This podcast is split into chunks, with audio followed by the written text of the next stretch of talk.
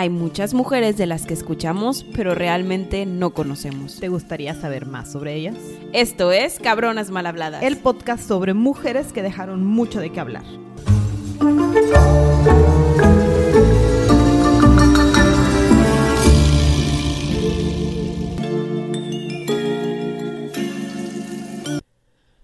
Gaby, estoy emocionada.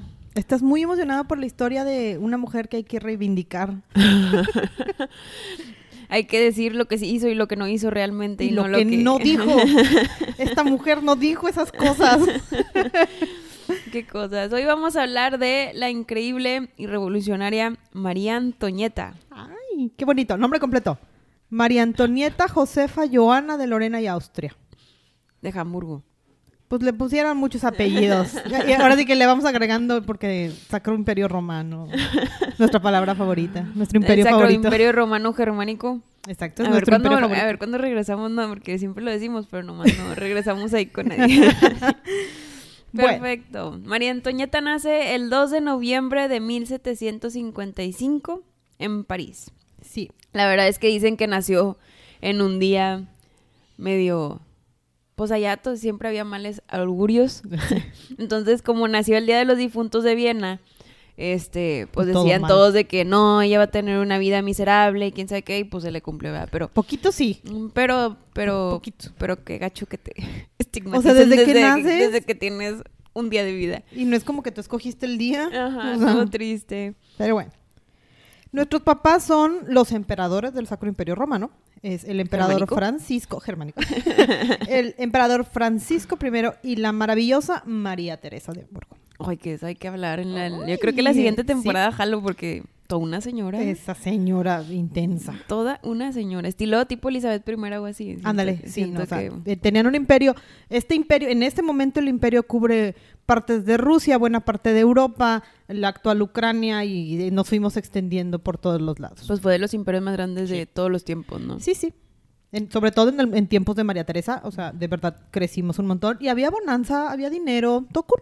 Sí, todos estaban muy contentos. Tuvieron 15 hijos. Nada más. Nada más. No más, ¿no? Tuvieron 16 hijos. 16 hijos. Y María Antonieta fue la penúltima. Entonces su mamá Sí. ya tenía cuarenta y tantos, ya estaba un poquito cansada, ya los papás ya estaban grandes. Y también, ¿qué tanta atención le puedes poner al quinceavo? No, no, y aparte, eres emperatriz. Ah, porque la mamá era reina de todas estas partes que decía Gaby. Y ella era la que mandaba. De hecho, fue. No me voy a adelantar porque sé que vamos a hablar de ella. Sí. Pero fue la única mujer que, que reinó en cualquiera de sus tiempos este imperio de, de Habsburgo. Este, y él lo heredó porque le hicieron literal un acta donde tuvieron que darle permiso a una mujer de heredar el trono y luego de ahí ya no hubo mujeres, pero Modificamos la ley solo Ajá. para que María Teresa pudiera ser emperatriz. Y su esposo, la realidad es que no hacía mucho más No. que verse bonito, refinado y, y ya. Pero O sea, existía y le dio Ajá. 15, 16 y hacía zoológicos en la casa y tenía sus bibliotecas, pero hasta ahí. Dicen que tuvieron mucho amor, o sea, que se querían mucho, Sí. aunque él lo tachaban un poquito mujeriego, pero pues siempre hay voces, ¿verdad? Nunca lo vamos a saber. Ah. Este, ella en su infancia, ¿no? Eh, la mamá, pues como dijimos, siempre era muy ocupada, no tenía tiempo para ella, entonces ella vivía de, eh, ¿cómo se llaman las que le ayudaban? Las institutrices. Las institutrices. Y nodriza. Porque en esos tiempos tampoco las mujeres este, daban leche, o sea, pues es como que ahí está tu nodriza, ve a que te críe alguien más. De hecho, tenían la mentalidad de que si dabas leche, luego te podías hacer estéril. Ajá, y que era como sucio y mal visto. Entonces, pues no, las reinas emperatrices no lo hacían, por eso tenías una Si nodriza. supieran lo que sabemos hoy de que si amamantas en flacas, estuvieran en Eh, chinga Ahí amamantando. to- todas listas para tener a la siguiente criatura. Sí, no, en estos tiempos no teníamos ciencia tan avanzada, Sandy. Ajá. Pero bueno, eh, había celebraciones familiares con las que ella siempre estuvo acostumbrada, donde todos los hermanitos, y, y la verdad siento que era una familia unida dentro de lo que cabe. Pues son 15, o sea, tienes integrados muchos Mi- amiguitos. Mínimo te llevas una. Por probabilidad te tienes que llevar bien con alguien, ¿no? Y todos hacían como que estas obras de teatro con su papá, donde cantaban, actuaban, bailaban. Este, María Antonieta era un poquito malita con la educación. Un poquito. Les tengo que ser un poquito mucho. Este, sus papás empezaron a notar que como que no era una de sus hijas más inteligentes. Y es que tampoco como que le daba mucha curiosidad aprender. Yo creo que era esa parte, ¿no? O sea, es que ¿para qué aprendo? O sea, y es que también... Cuando me puedo divertir con la cabra, Exacto. ¿por qué me tengo que sentar a bordar o a... Porque era lo que aprendí, ¿verdad? A, Sí. a bordar o a leer. ¿Por qué? Además eres la 15, ¿qué probabilidades hay de que suceda algo importante? O sea, eran ¿cuántas niñas fueron? 11. Sí, fueron ocho, ¿no? Once, once. Sí, o sea, Entre ocho y once. son un montón de niñas, tienes un montón de hermanas arriba de ti que se van a casar mejor que tú. Igual que muchas otras princesitas. Pues yo qué, o sea, yo me voy a divertir, voy a jugar con la cabra, voy a jugar en mi palacio enorme, me dicen archiduquesa, pero pues meh, Pero O sea, todo cambió. todo dentro de ti. Ay, pobrecita. Lo que sí notaban de su hija, que también como que lo va a llevar dentro de su vida ya en su reinado futuro que ahorita vamos a hablar, era que tenía un gran, un gran, tenía mucho amor por el arte, Sí. las obras, el canto, la danza, y se le daba naturalmente, como que esto era algo, su don, ¿no? Era artística, no literaria, de Eh, cuenta. Ya entendimos a la criatura. Ajá. No, no somos book smart. no- a, nosotros, a nosotros nos gusta bailar y cantar y vernos bonitos. Y, y- y no está mal. o No está mal. Cada quien tiene sus talentos. Y entonces esta criatura que iba creciendo ligeramente salvaje por la vida y bailando y cantando y todo era felicidad y alegría, de repente le dicen que hay cosas más importantes y como que ya le recuerdan el, bueno, sí, o sea, sí eres muy libre y todo, pero las, las archiduquesas todas tienen que casarse y tener hijos y es parte de lo que tienes que hacer. Y a fin de cuentas eres una moneda de cambio. Sí, eh, precisamente. La María Teresa, lo que buena parte de cómo logró hacer todavía más grande su imperio es porque tenía un montón de criaturas con quien casar a sus. Ahora sí que. No, y no dudo que ahorita imagínate toda la descendencia que proviene de ella, todavía Pues, de estar Todo lo que sobrevivió. Pues cada, cada uno tenía 16, de esos 16 mínimo sobrevivían cuatro, pues. sí, o sea, pero hay, bueno. hay más o menos, o sea, uno que otro. Uno, Uno que que otro. otro. Gaby. El, el 18 de agosto de 1765, eh, pues María Antonieta todavía estaba muy joven. Fallece su papá a los 56 años. Aquí como que hay un 360 en su vida. ¿Por qué? Porque tenían a este ente que era el papá, que era muy contento, muy activo. Era muy como María Antonieta, ¿no? Muy, Ajá, el, el alma libre. muy vivas, alma libre y también agradaba muy fácil a la gente. Mm. Entonces la mamá lo adoraba. ¿Qué pasa cuando fallece? Pues la mamá se sale Luto desconsolada. eterno. Ajá. Otra vez. Decían que la mamá tenía esta cabellera súper bonita, güera, este, larga, todo. Se lo cortó literal y vistió de luto hasta que se murió. Hasta que ella murió. Ajá. Se hizo muy amargada, se hizo muchísimo. Ya era severa. Se hizo Peor. peor y eh, se le veía siempre infeliz y pues su energía se enfocó en voy a casar a mis hijos porque ya no tenía con qué distraerse. Sí, ya no podían, por eso ya no tuvieron más, probablemente. Sí, probablemente. Pero sí, y para estas alturas, María Antonieta como que, como no estudiaba y no se preparaba y todo, ya era como que el patito feo de la casa y empezó a tenerle como que este miedo eterno a su mamá. O sea, ya no era como que te, te llamó tu mamá, ay, qué emoción, voy a ver a mi mamá, me va a dar un abrazo. Es como que te llamó tu mamá, ¿qué hice? ¿No? Es como que la ansiedad y la colección de acciones de tu día de, ay, ¿por qué me llamó? ¿Qué necesita de mí? Me va a pegar, me va a regañar, ¿qué hice? O sea, imagínate su ansiedad de siempre, ten- o sea, pensando en que, cómo le tengo que hacer, qué tengo que hacer para que mi mamá me apruebe. Ajá. Qué, qué ansiedad crecer así. Y para estas alturas María Antonieta tenía como 8 o 9 años. Entonces eres una criaturita y no entiendes por qué tu mamá te odia tanto, entre comillas, ¿verdad? O sea, no creo que la odiara, pero la porque me a presiona manera. tanto. La Ajá. quería a su manera. Si a los 8 no entiendes que te quieren a una manera. Ay, a los ocho quieres estar jugando y... De hecho, tenía una hermana que se llamaba María Carolina que se llevaba súper bien con ella, le llevaba tres años y, y la mamá las empezó a ver, que se empezaban a juntar mucho y ella, no, pues muy Mm. padre. Y luego se empezó a dar cuenta que se estaban empezando a burlar o a hablarle feo a los, a los que trabajaban ahí en el castillo y dijo, ah, ah, Este, mis la separan. duquesitas no hacen eso y literal la separó y ya no se Sí, pudieron volver influencia. a juntar. Ajá. ¿Cómo? Pues De tienes- lados opuestos del tienes castillo. ocho, sí, qué triste. Sí, Es entonces tu su- hermana. Su, mejor amiga fue este, exiliada al otro lado del palacio para que no Al fuera otro una rincón con las otras hermanas. Sí, con María les ponen, Sofía. Les ponen una hermana estricta cada quien. Dato curioso de las niñas, todas se llamaban María. Ay, eso está padre. Entonces, María Carolina, María Ajá. Sofía, María Teresa, María, a, María. a ella le decían Antoine Ajá. por María Antonieta. Ah, punto importante. En e- las cortes aquí hablaban francés, todas.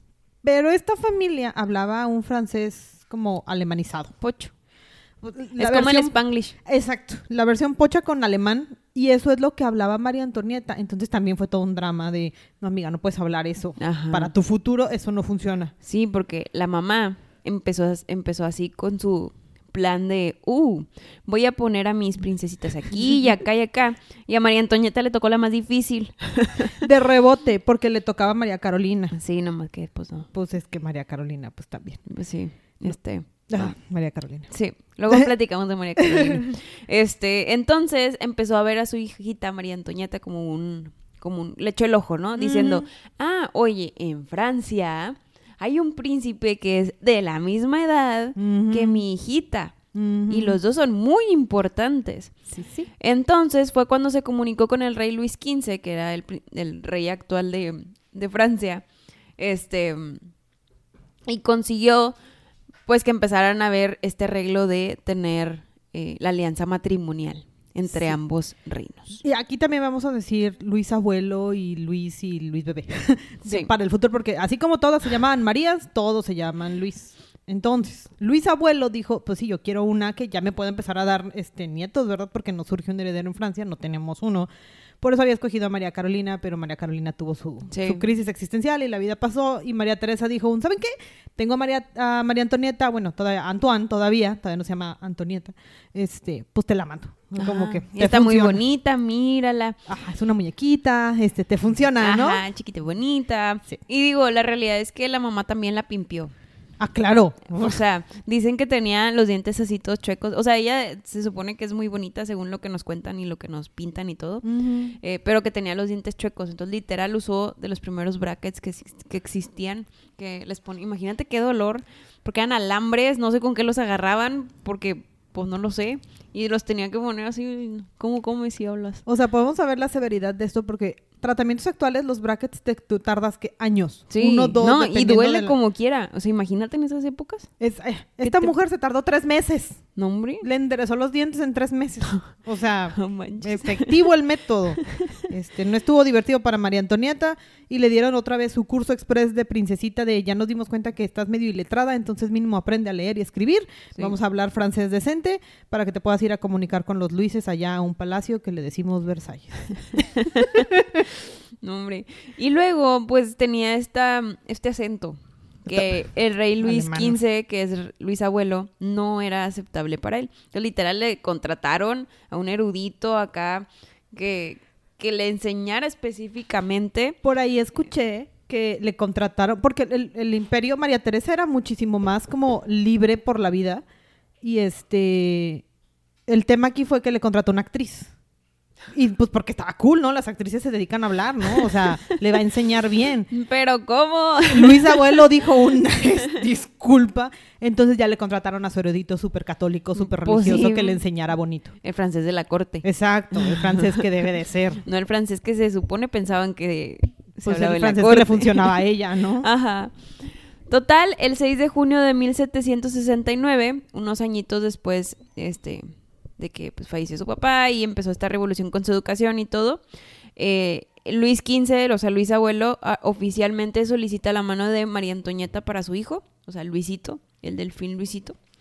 Este, se, o sea, también tuvo que hacer todo este ritual antes de poder consumar el matrimonio, desde que tuvo que hacer un ritual donde estuvo aislada por tres días Pobrecita. para purificarse. Al menos no la bañaron en el río tal No, para digo, limpiar su alma. No lo sabemos, puede ser que sí. Ay, triste. Este, al igual de que justo despuesito de que le habían, de que habían pedido la mano, este, pues le bajó. Entonces, Pues sí, porque la mamá, 13. la mamá hizo así todo un escándalo de no, qué padre. Le mandó una carta así súper formal al rey, a, a Luis Abuelo, ¡Nietos! diciendo, ya no es una niña. Y hubo celebración en Francia de que sí, vamos a tener delfincitos y todo el show, ¿no? La delfina ya se puede reproducir, imagínate. ¿eh? Qué, qué pesado. Qué miedo. Eh, tú, tú, imagínate, a esa edad, pues era, te da pena, ¿no? Bueno, no pues sé en no esos sabes tiempos, de la vida. pero pues te da pena y que todo el mundo ya se había enterado. Ya, fiesta. fiesta. Qué denso. Qué horror. Igualmente le hicieron este renunciar a sus cartas de, o sea, ya a que ya no podía heredar nada del Sacro Imperio Romano Mm. Germánico. De lo normal. Es que me encanta decir esa palabra. es que es lo máximo esa palabra. Y finalmente, el, ese mismo año, en 1770, el 19 de abril, se casan por poderes.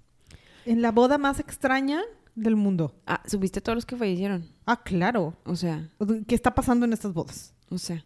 Pusieron fuegos artificiales en su boda porque pues era el mega evento. Y casualmente fallecieron 132 personas por el fuego que derrocharon esos fuegos artificiales. Claro. O sea, salió más caro. Pues para En no- vida. en el mundo actual sí salió más caro. Para ellos como, se vio bonito el cielo. Y ya. O sea, yo creo que que ella ni se enteró. que Cumplimos el tema de ostentoso. Es exacto. Y quien estaba fungiendo los papeles de novio, porque cuando te casas por poderes, en esa época, no está tu novio oficial. Entonces, quien hizo de, quien actuó de Luis, hijo, fue su hermanito, Federico. Entonces, como que aquí está mi hermanito y nos casamos con padre y todo, y si acepto, tú también, ok. Y hacemos la ceremonia de llevarlos a la cama y los acuestan con una espada en medio. Obviamente, pues no pasa nada, ¿verdad? Pero pues, Ajá. imagínate a los 15, acaban de hacer fiestas porque acaba, te acaba de bajar y te tienes que acostar en una cama con una espada en medio con tu hermanito. Para aceptar que nos casamos. De gato y de que se acuestan y se levantan. Ajá. Es como que, ah, sí, ok, ya cumplimos, listo. Este, ¿qué sigue? Se murieron unos cientos allá, pero todo listo. Ya pasó, vámonos a Versalles. Perfecto, A la nos gloria. casamos. Ajá. Empaquemos los 53 Ajá. carruajes que me voy a llevar porque ya me voy. Y luego, aparte, este trayecto a Versalles también era todo un ritual. O sea, todo era un ritual para esta pobre niña de 15 años que ya no iba a volver a su casa nunca jamás. Nunca Este, jamás. Fueron dos semanas y media de viaje en carruaje que en ese entonces era súper pesado porque no te bajabas del carruaje. Y además en vestido pomposo No, porque y, imagínate cómo la el carruaje. que, rebotadera, ay, ay, mi- ay, mis hernias no ajá. hubieran aguantado eso. Ajá. Este, llega eh, al borde de Francia y es cuando hacen este ritual de recibimiento, donde ahí lo recibe el conde de Noailles. Noailles, Noailles. Este, Sí. la esposa de hecho fue su damita y la odiaba porque era muy estricta. Pero fue con él y él lo que hizo es que literal la despojaron de su vestimenta hasta los calzones, porque eso era austriaco. O sea, básicamente la encueramos de todo Ajá. lo que era austriaco, incluido el perro. Ajá, y te... literal. Literal le quitaron a su perrito. Ay, y le pusieron pura vestimenta francesa, porque llegó a tocar pie francés. Aparte que los franceses eh, eh, eran bien exagerados. Los franceses son la definición de estrictos, o Ay, sea, entonces, después de desvestir a la criatura y hacerla de que cruza la frontera, de que da un pasito y ahora sí, vamos ya a eres vestir. francesa. Imagínate ahí toda, o sea, literal, en desnuda por completo. Digo, yo creo que estaba acostumbrada porque pues la vestían Ay, siempre sí, alguien, sí le ¿verdad? una carpita, supongo. No creo. No, ¿no crees que lo habían hecho No, una carpita? ¿por- Pero, ¿Por qué? pero los hombres no pueden ver a la Pero no había privacidad. reina. O sea, pues no, o sea, la privacidad no era importante y la verdad, pues la vez ya era, estaba acostumbrada a que la desvistieran así un montón de gente, entonces. Pues sí. No tanto, en su casa no tanto, hasta que llegó a la Pues corte era francesa. protocolo, entonces. Pero bien. cruzamos la frontera y nos visten franceses y nuestros 53 carruajes, menos el embajador, porque ese sí tenía que ir con nosotros, dieron la vuelta y ahora es que manejaron las dos los 12 días que ya habían manejado hasta llegar a la frontera. Todas sus damitas con las que se llegó a llevar, o sea, que eran sus amiguitas, todos sus confidentes, todo, todo, bye bye, no se quedó con nadie y se fue sola A, la nueva vida. A la nueva vida, sí. Este, ya llegan por fin a Francia, eh, a París, y conoce primero al rey Luis eh, XV, Luis p- abuelito, y queda súper fascinado con ella. La ve y dice, ¿quién es esta niña tan bonita que está aquí? Este, y queda muy, muy, muy contento, pero su futuro esposo, el delfín, pues no ah, tanto. chido. No tanto, él como que no estaba muy interesado en ese momento en las niñas, digo, con su debido... Nunca. Tiene 15, 16 años, ¿verdad? Este hombre nunca estuvo Ajá. interesado en las niñas. Este, hasta que conoció el delicioso Gaby. Muy bien. Entonces, el delfín, se- si lo pudiera describir en tres palabras, era medio torpe, antisocial. Sí. ¿Y qué otra cosa le puedo decir? ¿Qué podemos decir? No tan agraciado físicamente. Tímido, ándale, no era guapo. Sí. Muy bien, perfecto.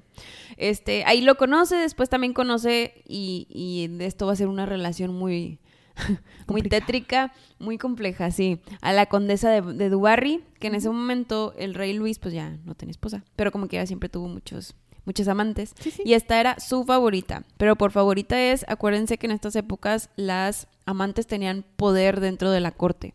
Sí, ya hablamos de Pompadour y de todas las demás. O sea, Dubarry de verdad tenía mucha influencia, nada más que Dubarry no venía de una de la clase alta, ¿no? O sea, Sí. no- como la conoció, sabrá Dios, pero era bastante como pues campesina y tenía hábitos que no, no eran normales en la corte, entonces no la querían tanto. Sí, no hablaba formalmente, no. se vestía, era muy ostentosa, o sea, siempre era de que joyas mega pesadas, porque pues así estaba acostumbrada ella. Sí, no, y... O sea, y, es como que viene de cero a, todo, ¿verdad? Ajá, y, y, tenía tanta influencia que pues sí era muy importante su figura en, en la corte, ¿no? Y, y pues María Antonita, pues como que pues, porque iba a hablar con la amante del rey, o sea, en su cabeza no cuadraba, no era normal o algo que hubiese visto en su corte. En su casa pues no existía eso, porque su papá y su mamá se querían mucho. Ajá. Total, como una fiesta y 132 personas muertas no era suficiente. ¡Más fiestas! Hicieron otra fiesta ahí en París, súper grandota. Nadie iba a... Nadie iba a saber que esta iba a ser la última de las fiestas grandes que iba a haber en este régimen. Este, ya después que se casaron y todo el show, y hubo más fiesta y tomaron y comieron. Días enteros, y días con vino. Ajá, ahora sí tocaba la consumación del matrimonio oficial, no con hermanitos al lado. este, y pues este, como dice Gaby, era un acto público literal. Todos fueron agarrándole la mano a los príncipes, los dejaron en el lecho, el papa literal los acostó, los desvistió, les dio la bendición y se fueron. Luis Abuelo le dijo, haz un buen trabajo. Ah, hizo todo menos un buen trabajo como por cinco años, pero pero ahí va, muy Porque es esta época oscura de esta historia en la que, bueno, ahora sí ya nos, oficialmente ya somos María Antonieta. ya somos María Antonieta. Ya tenemos el nombre más afrancesado. Y se acuestan y siete años después, Luis hijo sigue sin tocarla. Bueno, Nita, el, esposo sigue sin tocarla. La verdad es que, pobre María Antonieta, porque el deber de una reina en estos tiempos no era liderar, no era nada, era tú naciste y fuiste elegida para procrear. Mm. Y que tu esposo ni siquiera te quiera tocar, qué complejo. Aparte que, pues ella, chance pensaba que era su culpa, que ella era fea, que algo tenía mal o lo que sea. tú siete años de cartas de tu mamá diciéndote, haz esto, no funciona, ok, haz esto. ¿Y por qué no lo has hecho? ¿Y por qué no lo has logrado? Y es tu culpa que no te quiera y tienes que ser mejor y tienes que verte mejor y llámalo a tu cama. Y oh, la letanía, imagínate que tu mamá esté presionándote siete años para que al fin te acuestes con tu esposo. De que es tu culpa, es tu culpa, es tu culpa todos los días. Exacto. Importante lo que sí es que, perdóname, pero es que el tema es, si no se consume el matrimonio, en cualquier momento me la regresan. O sea, e, eso, esto tiene, ahora sí que es un contrato inválido porque pues todavía no tenemos nada de pruebas y precisamente por eso la gente lo tenía que ver. Entonces era, era un riesgo para María Teresa que no hubiera consumación porque pues sí, oficialmente en cualquier momento me la regresan y ahora qué hago. Sí, esta alianza ya no sirve y ya nadie va a querer a María Antonieta. Total, digo, durante esos siete años de agonía, eh, pues ella empezó a conocer ahora sí la corte de Versalles y todo ese show y empezó a ver que era más aburrida de lo que se imaginaba. Eh, la realidad es que hacían todo por ella, ya nomás les faltaba que le pusieran el tenedor en la boca. Es como, ¿viste la película de Sofía Coppola? Que es un ejemplo fabuloso. De la de, ahora sí que literal se llama María Antonieta, si la pueden ver. Eh, ya tiene sus años, se grabó en Versalles, fue la única en la que la han dejado que se grabara en Versalles, pero es esta escena en la que ya se está vistiendo de que desnuda, con los brazos extendidos y un montón de mujeres a su alrededor, y llega otra, y es como de que, ah, sí, ok, ¿quién tiene el rango más alto que sí la pueda tocar? Cambio, ok. Y ella con frío, o sea, sale oh, con frío de que oh, ya me pueden vestir, por favor, y eso sí es como que una escena muy representativa y que sí está escrito en los, así que lo que tenemos preservado que ese era el protocolo, entonces horas enteras para poder vestirte. Y era todo lo que hacías, te vestías, comías, esperabas que tu hombre llegaba, a que llegara a tu cama, no llegaba y otra vez. Sí, porque nunca llegó por siete años. Este, también, por ejemplo, la corte era muy estricta con ella. Eh, sí la querían en un inicio porque la, de, la delfincita y bien bonita y lo que quieras, pero la reina anterior fue súper querida. Entonces, cubrir los zapatos de ella fue muy complejo y, conforme va avanzando la historia, este, se vuelve más complicado para ella poder quedar bien. Y más porque el pueblo ya también se estaba en contra de ella. Entonces, bueno, pero mientras, este, el delfín seguía sin consumir el matrimonio y ella seguía con este, esta constante rivalidad con Duberry. El rey, o sea, Luis XV, Luis Abuelo, digo así para que por si no me saben pues cuáles son varios. este, hace cuenta que tenía tres hijas, ¿no? Solteronas, esas que no, nunca se casaron, pero bien buenas para el chisme. Uy, sí, bien este, amables con nuestra niña. Bien buenas para el chisme. Entonces, hacían, como a ella no les caía bien Dubarry, como que empezaban a hacerle coco wash a esta María Antonieta para que también la empezara a mediodiar. Entonces llegó un punto en el que las tres este, hermanas cumplieron tanto su cometido que María Antonieta decidió ya no volverle a hablar a Dubarry. Sí. Y eso pues obviamente hirió el rey del el corazoncito del, Del rey. Luis. ¿Cómo no le habla? Sí, yo la amo, o sea, es la persona más No. magnífica y no le habla. Drama. Entonces, hubo una Navidad, que eso también sale en la película. Sí. Este, en 1772, un año nuevo, discúlpenme. Este, donde para hacer feliz al rey nada más, literal, estaban caminando, digo, estoy agarrando la película porque está padre la escena. Pero está Dubarry con el rey ahí en la entrada y va a entrar María Antonieta así bien pomposa porque ella era la era la representante femenina de la Sí, corte y era porque la no había de reina. más alto rango Ajá. que había. Entonces eh, iba entrando hacia la corte y le dice, y cito, ¿cuánta gente hay hoy en Versalles? Y ya. Y eso representó la alegría más grande del rey como por un año entero. Ya, Con esto curamos nuestras relaciones con Dubarry. Dubarry ya dejó de decir cosas de ella y todo es felicidad y alegría otra vez. Lo, lo que hace una frase. La verdad, o sea, bien, bien denso. Paz. Pero en la película está súper padre Es también la escena de cómo le hacen. Sí. Este, a sus 18 años seguía sin dar heredero, heredero y digo, ahorita vamos a llegar al heredero, no se estresen. Este, y, y María Antonieta estaba literal lastimada porque pues ella era fiel, pero se frustraba porque seguíamos con la presión de todo el mundo.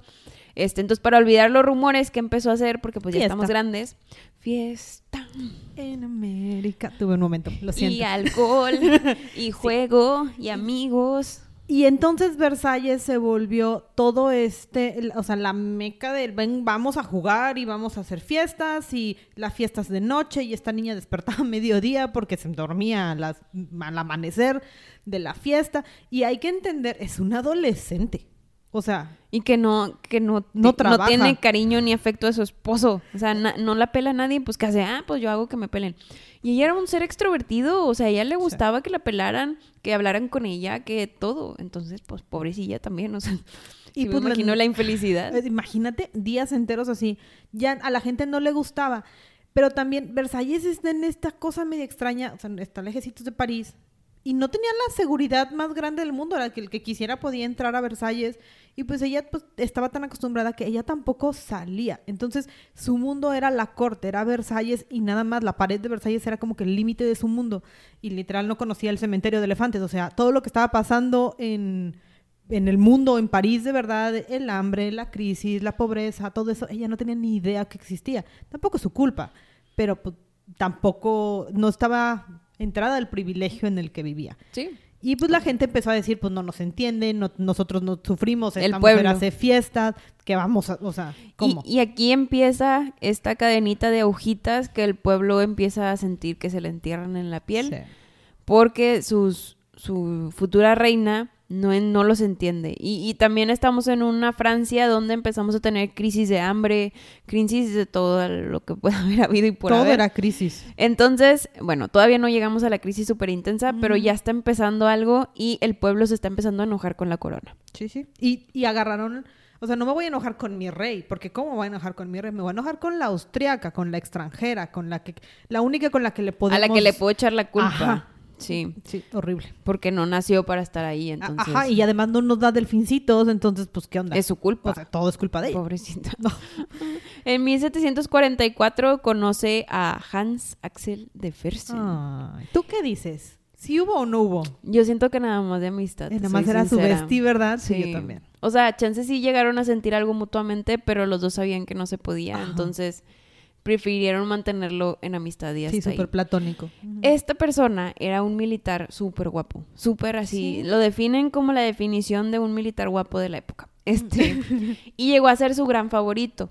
Eh, muchos pensaron, de hecho, que como decimos Gaby y yo, que eran amantes. Pero, pues quién sabe, nunca vamos a saber, pero pues O sea, sí lo dicen. No, no suena. O sea, por, por cómo se fueron dando los hechos, a mí no me, no me suena. Sí, lo que sí les puedo decir es que fue la única persona, o sea, dentro de sus amistades, que nunca la abandonó desde que llegué- se conocieron hasta que falleció Ah, sí. María Antonieta. Hasta que ya no hubo más que hacer. Ajá. Ese mismo año también muere eh, Luis Abuelito, o sea, Luis XV, y aquí ya sale la revolución, es decir, este hay un cambio otra vez de 360 Ujú. para no solo para María Antonieta, sino también para su esposo Luis. ¿Por qué? Porque ahora todos los ojos estaban sobre ellos, porque ellos ya se iban a convertir en los futuros reyes de Francia. Y tienen 19.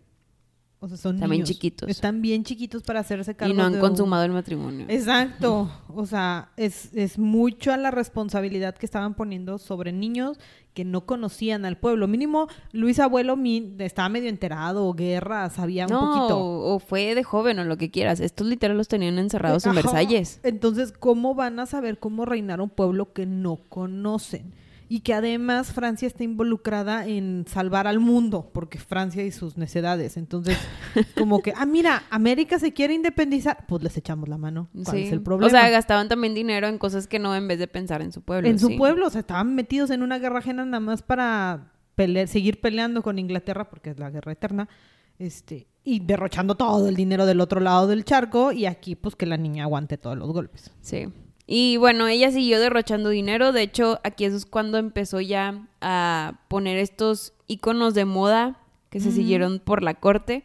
Uno de ellos era, y sale también en la película, este, el peinado súper extravagante de como tres metros de altura que apenas si podían caminar con ellos, con pajaritos. Literal, les ponían pajaritos O sea. este, disecados, plumas, un chorro de cosas. eran pelucas de, pues, Sí. enormes que se sostenían, sabrá Dios cómo.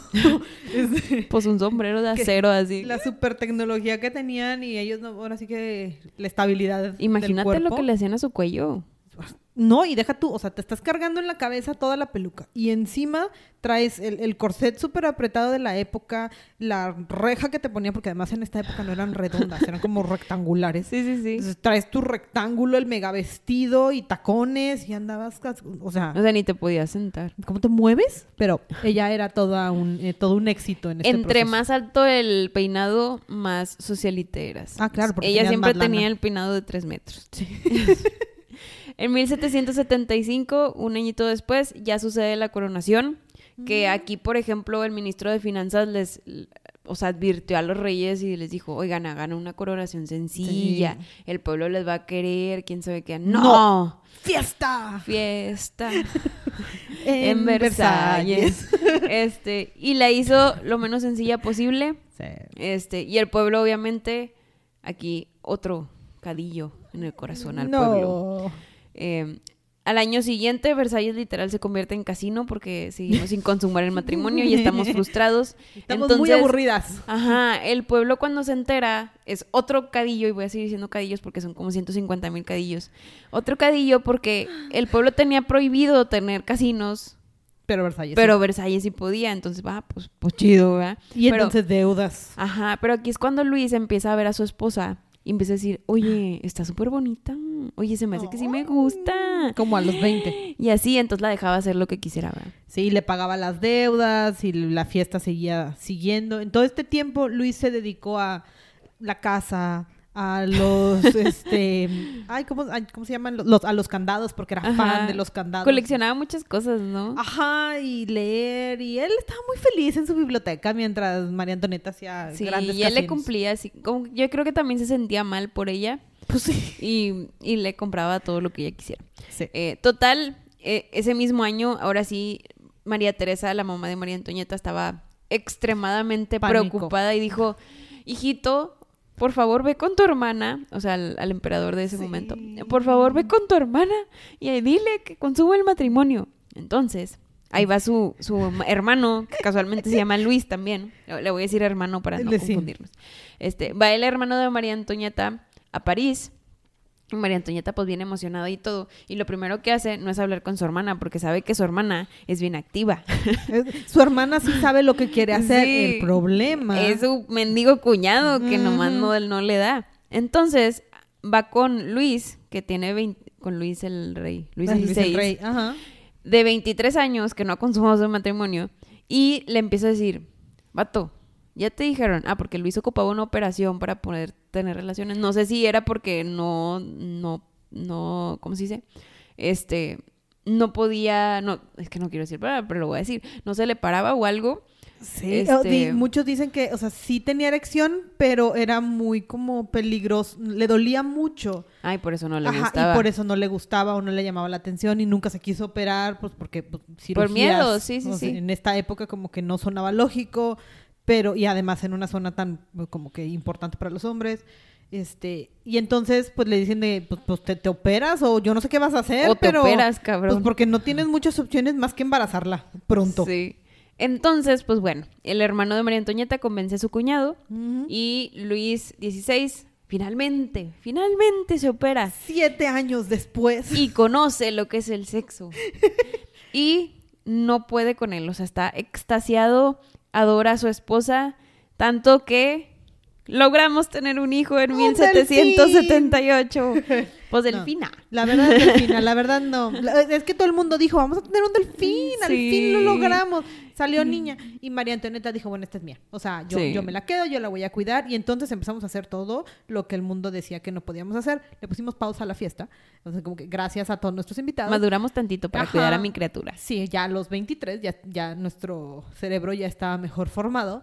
Y este, ella sí la amamantaba y cuidaba a su niña. Y era como que, ahora, ahora sí que. La corte la odió también por esto. Es por no, eso no se hace. No, señora, o sea, vaya a tener otro porque queremos niños. Entonces, no la toque, no la vea, no juegue con su hija. Súper mal. Sí, pero bueno, mínimo la dejaron que la amamantara tantito. Sí, tantito. Pero fue porque el- su esposo la dejó. Pues sí.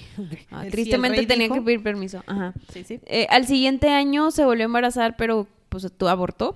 Este, Sí. Esto era muy normal en esas épocas porque Mm. no había mucha educación sobre el tema de la, ges- de la gestación y todo eso.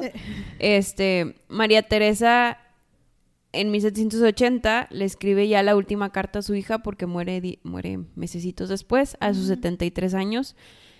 Pareciese que a María Antonieta esto no la iba como que a lastimar tanto porque su mamá siempre fue como es- esta espina que nada más estaba presionando y, y- y que la oprimía y, Sí. y la presionaba cada rato, pero sí le afectó más de lo que pudiéramos pensar. Sí. En 1781 nace un delfín. Un delfín. y ahora sí es niño y se llama Luis. José. Luis José. Ahora vamos a poner un apellido al nombre. Oye, pero está como todas sus hermanas se llamaban Marías y luego todos sus hijos se todos llamar llaman Luis. Y Ma- o María, porque también la, la chiquita también se llama María. Sí. Entonces, pues bueno. Para conmemorar el que ya estaban teniendo hijos y que había nacido un delfincito, este, el rey Luis, Luis XVI pues empieza a cumplir ciertas cositas de su esposa que sabe que le gustan. Una de ellas era para poder como que explayar su nuevo estilo de vida de mamá y tranquila y todo este show. Le hizo todo un escenario tipo, tipo de esos juegos de simulador que tienes tu granja. Bueno, pero se le hizo en la vida real. Sí. Este, literal le regaló un pedazo de tierra al que llamaron Petit Trianon, que era una tipo aldeita. Este, y ahí tenía a sus granjeritos, o sea, personas de de veras, familias de de veras que se iban ahí, fueron, eran 12 familias. Sí. Y literal ella era como así como que ahí jugaba al de campesina. Sí, estaba en su simulación y se iba a, a- ahora sí que arar la tierra. Ajá. Y- O sea, todo, todo random. todo- pero, pero porque ya tenía dos niños y tenía su casita dentro de Versalles. Es que no había videojuegos. eh, Pues es que en qué me voy a entretener. Pero era su aldeita dentro de Versalles. Sí, o sea, te- tenía una aldeíta dentro de Versalles y el mundo afuera, Cadillo 25.600. de- de- ¿Está qué? O sea, tiene una casa dentro de su casa, de su palacio. Tiene un pueblo dentro de su palacio. O sea, ¿qué está pasando? Pero ella feliz. Un mundo alterno, pero ya esas dos familias, supongo, esas 12 familias, supongo que eran muy felices. Espero que sí. Libre de hambre. O con miedo de que la reina vino a la Sí. tierra. Fijamos que él sabe qué está haciendo. Ahí mismo también cerquita hicieron también un teatro chiquito que era parecido al teatro de Versalles grandote porque pues necesitábamos uno chiquito. Uno en nuestra aldeíta. Este, y ahí interpretaba ella así de plebeya y cantaba y todo, entonces bueno, su esposo bien contento la iba a ver. y- Por estos tiempos es cuando está la pintura de la chemise a la reina, el, el vestido blanco que se ve como que hasta como traslúcido, que alcanzas a ver más el cuerpo de la reina, porque era la ropa que ella usaba en su simulación. Entonces, este, como, y, y fue un súper escándalo de, ¿cómo? En su simulación. Pues es que vivía en una Literal, simulación. vivía en una O simulación. sea, ella vivía en su propio, en su propio planeta, ¿no? Entonces salió este cuadro y la gente puso cara de ¿qué está pasando? No, o sea, no se puede vestir así, o sea, ella no es una campesina y prácticamente le vemos todo el cuerpo, no. O sea, se indignó más O el, pueblo y la corte. Eh, ahora, aquí sí fue parejo. Sí, Pero ella era feliz cuidando a sus dos criaturitas en su pueblito. en su En simulación. su, en su aldeita.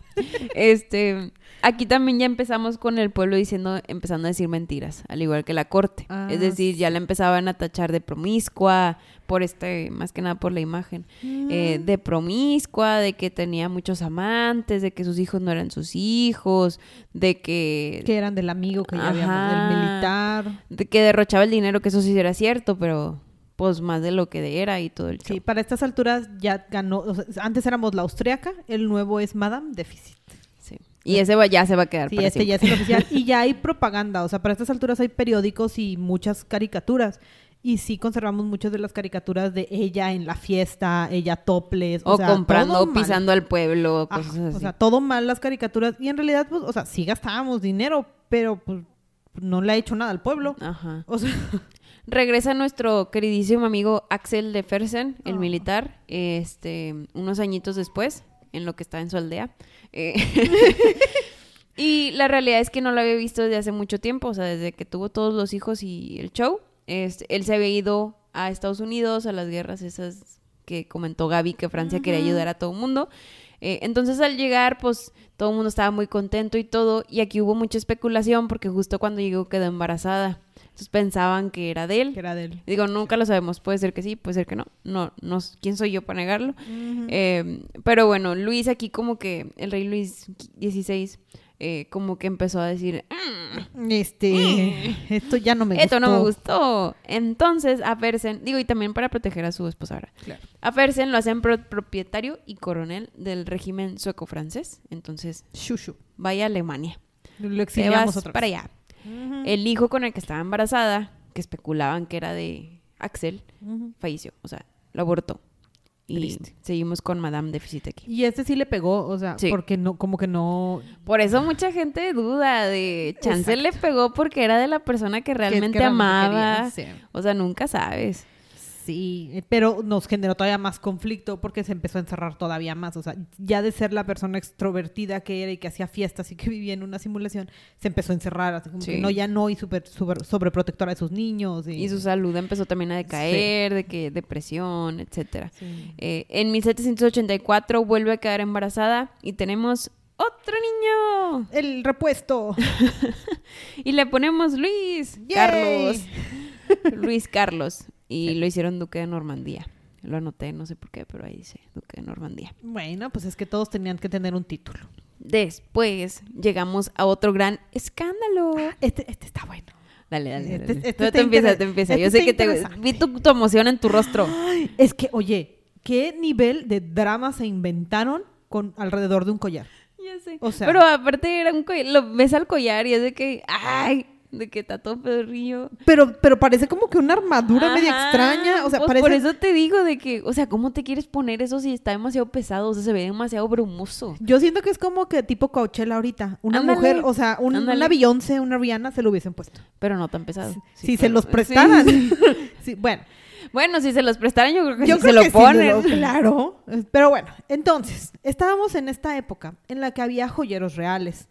Y Luis Abuelo había mandado a hacer un collar súper dramático para Dubarry. Y es de verdad una cadena, o sea, tiene el cuello y llega hasta como por el ombligo y está lleno en perlas y son como 130 diamantes. Y, pesa un montón esta cosa. Pero entonces, cuando se murió el rey y Dubarry ya no lo compró, pues ya no le pagaron al joyero. Y entonces, entre el joyero, un cardenal y más gente de su corte dijeron, mira, vamos a fingir que la reina lo pidió y que alguien, o sea, y además se lo pidió a su amante, que de rebote era cardenal. Sí, casual. Entonces, todo salió mal porque le escriben, o sea, consiguen una actriz que se vista como la reina para que le mande una carta al cardenal pidiéndole que le compre el collar. Y el cardenal en brillante dijo, claro, por supuesto, es la reina, porque no se lo voy a comprar y además me quiere. Se lo sea, quería compra". quedar bien. Ajá. Porque siempre le, siempre le cayó mal a Exacto. la verdadera reina. Ajá, y, y además la actriz me dijo, güey, la verdad, y todos los que le ayudaron, no firmó la carta bien, y en vez de ponerle el nombre, la firma tal cual la ponía María Antonieta, nada más puso el de que el María Antonieta, ya no le puso el reina, entonces pues ya, ya todo el mundo sabía que no había sido María Antonieta, pero era suficiente para hacer pensar que fue ella. Y entonces el cardenal dijo, pues es que yo se lo compré a la reina. y además hicimos una cita para que se lo entregue en el bosque. Y drama enorme porque el mundo se enteró y entonces ahora cómo es que la reina está comprando cientos de miles de el equivalente ahorita a 7 millones de euros en un collar que no necesita, no necesita. Deja tú, aparte se lo habían ofrecido como 25 mil veces antes y ella siempre había dicho que no, como porque ahora sí lo va a querer. Ajá. y siempre había dicho que no de, porque no tenemos dinero, o sea, no te puedo pagar todos esos francos que quieres que te pague porque no, o sea, no me alcanza. Pero Bari, un cardenal rico sí pudo y ahora es culpa de ella. Sí. Bueno, pero al final todo salió bien. Pues sí, pero... Le pudieron desmentir esa parte, la pudieron... Pues poquito, pero... pero el pueblo como quiera ya estaba herido. Como quiera el pueblo dijo... Otra, ah, otra estillita al corazón. O, sea, el pueblo no les creyó tanto la idea. Obviamente la corte fue de, ah, sí, ¿verdad? La, actriz firmó mal. ¿La corte qué? O sea, el pueblo dijo de, no, la reina está loca y está gastando nuestro dinero en collares dramáticos. Sí. O sea, y nada más porque Luis quería regalarle a, a Dubarry un collar. Les, les que poner la imagen del collar. Está muy interesante. Sí, ni siquiera lo puedo llamar collar. No, es un armazón. es, una armadura, es una armadura brillosa. De perlas y diamantes. Llena de cosas ostentosas. Ay, no. Este, total, pues terminaron encarcelando a, a, la, a todos los involucrados. menos al, cardenal, porque dijeron, ay, él nada más quería ayudar a la reina. Y ya, fue todo lo que sucedió. Y ya, pero los carteles sobre el tema seguían y ya nunca se olvidó. O sea, la reputación ya no se iba a arreglar, sobre todo alguien a quien le llamas Madame Déficit y hace estas cosas, obviamente no fue su culpa, pero que hagan estas cosas, no. Pues, y échale más leña al fuego que el delfín, o sea, el... Luis, Luis hijo primero. Luis hijo primero, porque no me acuerdo cómo era el segundo nombre. Este, empezó a enfermar. Siempre fue muy débil, por la tuberculosis, tenía problemas de la columna degenerativos, siempre llevó un corset, o sea, no era el más saludable del mundo y aquí ya empezaba a flaquear bastante. Entonces, delfín enfermo, caos porque una joya que no queremos. y luego aparte embarazadas, pobrecita de María Antonieta. Sí, no, ¿cómo vas a salir de esta, no? Y, empezó a tener la brillante idea de, ok, ¿cómo le hago para que el pueblo se tranquilice conmigo? Vamos a hacer un retrato para, para que el pueblo esté feliz. O sea, gasto más dinero para que esté más. Pero según ella es como que estaba haciendo sus relaciones públicas. Sí, pero. Y yo creo que también fue mal asesoramiento, te soy sincera. Es que quien le enseñó, esta mujer no nació, no, no, más bien, no me la entrenaron para ser reina. ¿Cómo ibas a saber que no podía hacer todo esto? Sí, no, pobrecita. Pero bueno. Para 1787, eh, bueno, 86 primero, nace Sofía Beatriz, una niñita. Eh, la verdad es que esta niña no, dura mucho, fallece a menos del año.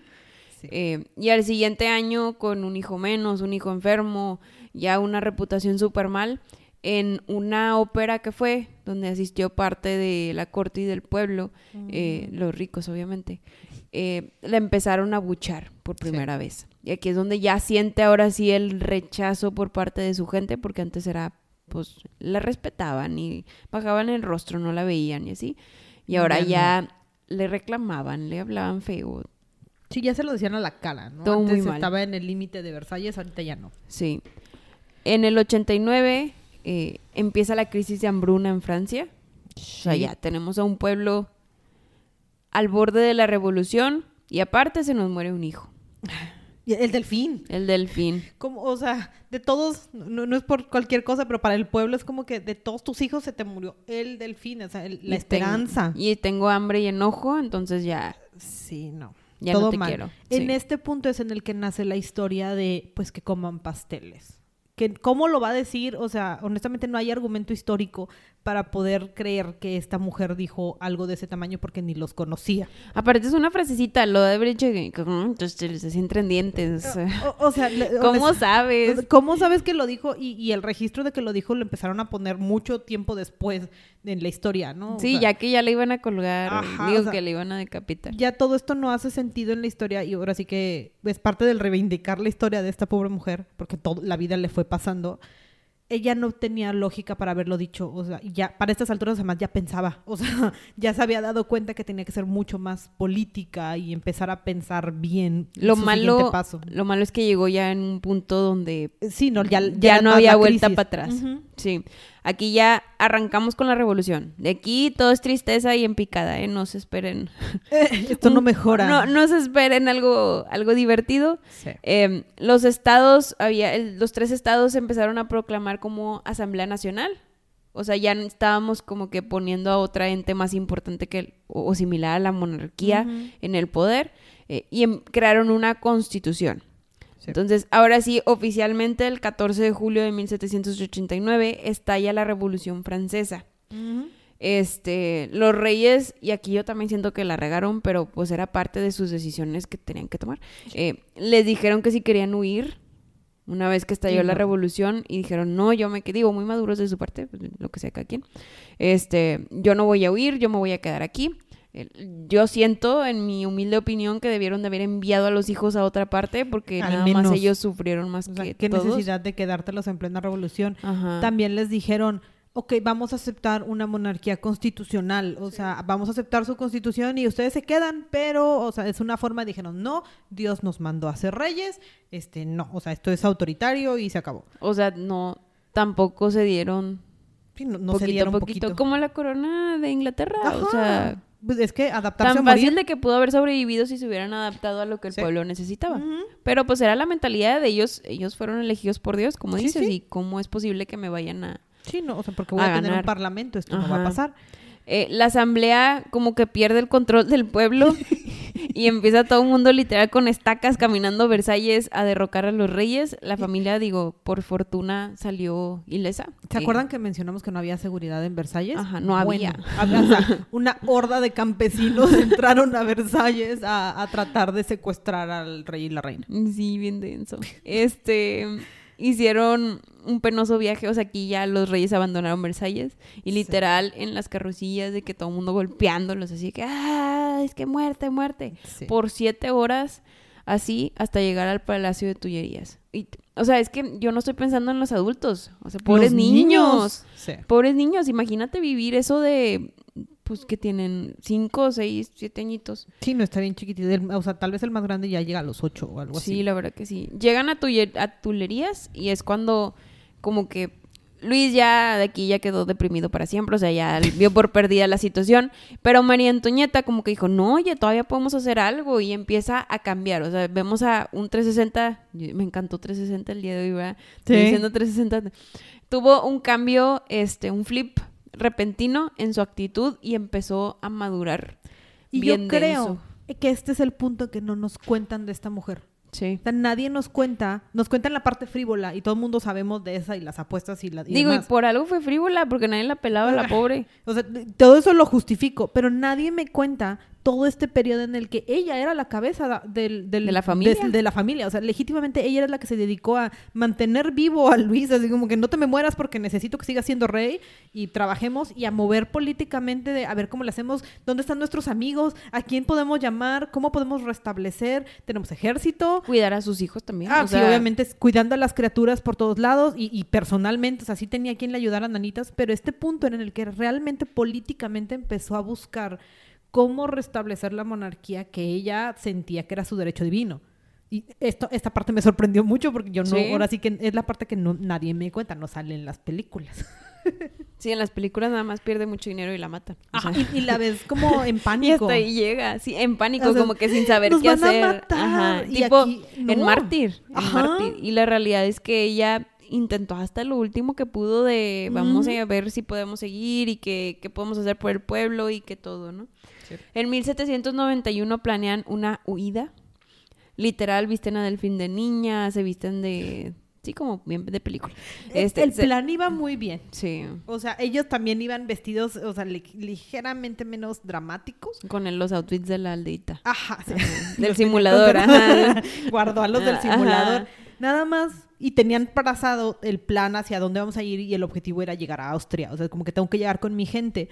Y era parte de lo que estaba buscando María Antonieta, de mis aliados son los austriacos y los aliados de los austriacos. Tengo que cruzar la frontera con Luis, rearmarnos y reconquistar París. O sea, ese era el plan que ella tenía muy Eso bien lo debieron de haber hecho desde antes de la horda, pero bueno. Yo, sé, hace como un año debimos de haber hecho todo esto pero lo que les falló, y además también Axel aquí apareció, y era el que hizo la ruta, y sí, lo, lo sí, sí, sí.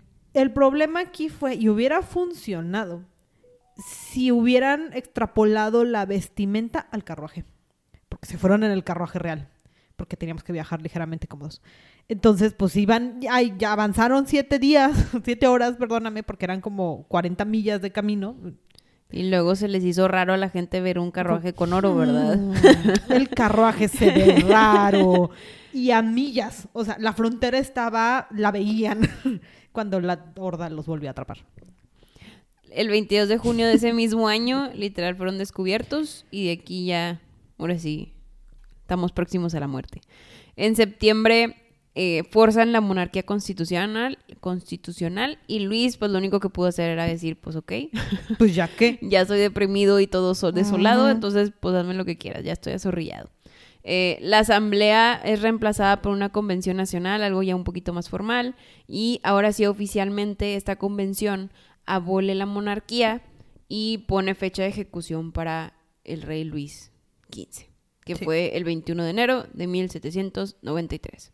Sí, para estas alturas ya también los movieron de Tullerías donde eran muchísimo más libres a Sí. la torre donde de verdad era como que una cárcel. Que están esta aislados. una cárcel. Sí, sí, sí. Y también en este momento perdemos a Luis y ahora sí María Antonieta se queda sin grandes armas y sigue, ya no está su mamá, no salen las cartas de la cárcel y le quitan a sus hijos. O sea, ya los se- la separan Su hermano también ya se había muerto para este entonces. Ah, ya tenía cero pool. No, no, ahora sí que todas sus alianzas políticas, que como dices, tal vez lo, si lo hubiera hecho dos o tres añitos antes, hubiera funcionado. Desde Pues- que les dijeron la primera vez que escaparan, no entiendo qué esperaban.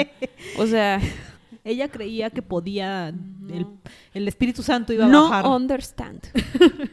Total, pues que teníamos al delfín, o sea, tenía otro hijo, ¿se acuerdan? Luis Carlos. El. Este, este delfín, pues ya era un peligro porque ya no había monarquía y si se quedaba vivo, en algún punto él podría retomar el trono o su derecho Sí. divino. Entonces, el pobre Luis, que si hubieran quitado a los niños, Mm. no hubiera sufrido tanto. Tenía cinco o seis añitos el pobre niño, literal, lo- yo creo que, y muchos lo dicen, muchos historiadores, que esto fue Mm. un ultraje, o sea, fue, Sí, o sea, porque sí lo fue torturaron, el lo cocoguacharon. pecado, fue Sí. el pecado de los pecados, porque lo Sí. encerraron en una torre hasta que cumplió 10 años. O sea, ya de ahí ya no salió, él está encarcelado, y aparte cada cinco segundos venía una persona a decirle, "Ajá, tus papás te dejaron aquí porque no te quieren y te quieren muerto y ya se murieron todos y nadie nunca te quiso. Sí, y le empezaron a meter en la mente, o sea, le, le lavaron el cerebro de es que la monarquía está mal y la Sí. constitución y tus papás te hicieron eso y tu mamá te violó y tu mamá te trató mal y tu mamá hizo todo y este es el camino correcto, el de la revolución, de que this is the way, la revolución y así. Entonces me lo, ahora sí que sí me traumaron a esta pobre criatura encerrado y lo, lo hicieron cantar canciones de la revolución. Y María Antonieta estaba de que a una celda de distancia y escuchaba a su niño cantar todo ¿no? esto. Y ha de haber escuchado todo lo que le decían de ella y... O sea, todo mal. Bendito Dios, al menos para estas alturas también ya tenía eh, en la cárcel a una de sus amiguitas de la corte, que un- una, una princesa que también este, pues medio le estaba ayudando y le ayudaba a defender a la niña. Sí. Entonces, al menos a Sofía estaba un poquito más protegida de, de todo esto que le estaban haciendo a ella y a, y a Luis Carlos. No, muy mal. Este. A, a- a María Antonieta eh, le ponen una audiencia con la justicia para ver su veredicto de qué iban a ¿para qué le hacer. enjuician? Sí, la verdad que sí. Y aquí había un, un- ¿cómo se llama? Periodista que se llamaba Jax Herbert, que es el que le sacó el Coco Wash. Era muy malo este señor, no sé. Era de esos de que consiguen toda la fuerza de, de si, sí, la reina hizo popó en el patio. Sí, sí, Sí. hizo popó en el patio, miren, y verdad, verdad, gente, que hizo popó en el patio. Caricaturas. Ajá, y lo que hace fue que consiguió una declaración falsa de Luis donde dice que tiene estas relaciones este incestuosas con su mamá y que lo violaba y etcétera, Sí. ¿no? Y esto fue suficiente para que eh, la ejecutaran, o sea, para cumplir con el, la sentencia de ejecución el 16 de octubre de 1793.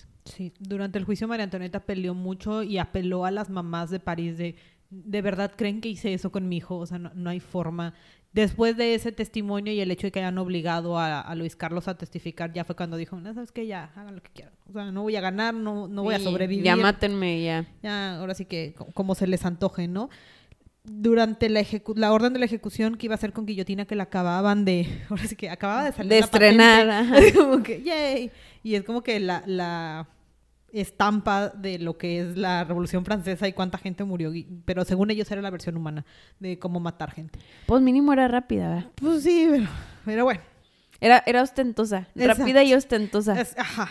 Entonces, en su procesión, pues la llevaron a una jaula y la hicieron, ahora sí que avanzar a que todo el mundo le gritara. Sí, que le aventara cosas. Sí, Sí. le, le cortaron el cabello, o sea, y la dejaban ahí en la ropa sucia, así como que pues, ya con cero dignidad, honestamente, la hicieron subir al cadalso sola de que, pues, órale, camina. Este, ella escribió una carta a, a las princesas de, por favor, defiendan a mi hija, este, heredó lo que podía heredar, sobre todo lo que llegaba a tener en Austria. Y luego llegó la otra frase en la que se tropieza con su, Ay, con el verdugo. con su verdugo y lo último que menciona María Antonieta es perdón no no fue intencional y pues guillotina Ay, qué triste. Todos sus hijos fallecieron, menos María Teresa, la primera, que vivió a edad adulta. sí Eh, no tuvo hijos o sea sí sí llegó a ser como que reinante pero ya no tuvo hijos fue la princesa con la que estaba la que la, la salvó después mataron horriblemente es más fue un poquito antes que mataron a su mejor amiga y le enseñaron la cabeza en una Ay, pica sí, en la celda. ajá o sea Sí. y es con cara de pues, qué está pasando o sea ¿Por qué hacen eso? O sea, qué ¿cuál forma es? de humillarla, o sea, digo, no, no puedo entender ni empatizar con los que estaban viviendo en la revolución, ¿verdad? Pero bueno, fue de las cosas que hicieron, además de todos los traumas. Este, en, originalmente la enterraron en una, pues una, una cripta sin, este, Sin nombre. y uh, cosas horribles.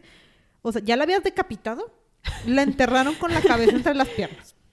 ¿Qué? O sea, de verdad era demasiada la necesidad de humillar a la corona francesa. Entonces, Pues es este, que estaban muertos de hambre. estaban muy enojados, ¿no? Y Sí. digo, se entiende también, la Revolución Francesa cambió el mundo, entonces, Sí, pues bueno, este, eventualmente la, la sacan y ya la entierran decentemente. Con su cabeza en el con- cuello. Exacto, o sea, ya, ya la entierran ahora sí que con un poquito más de dignidad. Este, y pues bueno, la Revolución Francesa cambió el mundo, de ahí en adelante pues no vuelve a haber una monarquía como esa ajá. en Francia. Y hasta aquí termina esta interesante pero triste historia de María Antonieta. Ya casi terminamos esta temporada. Este, esperemos les haya gustado mucho. Digo, todavía falta un capítulo, entonces Sí. nos vemos a la próxima. Bye. Si quieres escuchar algo en especial, no dudes en contactarnos en nuestras redes sociales. En Instagram como cabronasmalhabladas-podcast o por correo cabronasmalhabladas.gmail.com.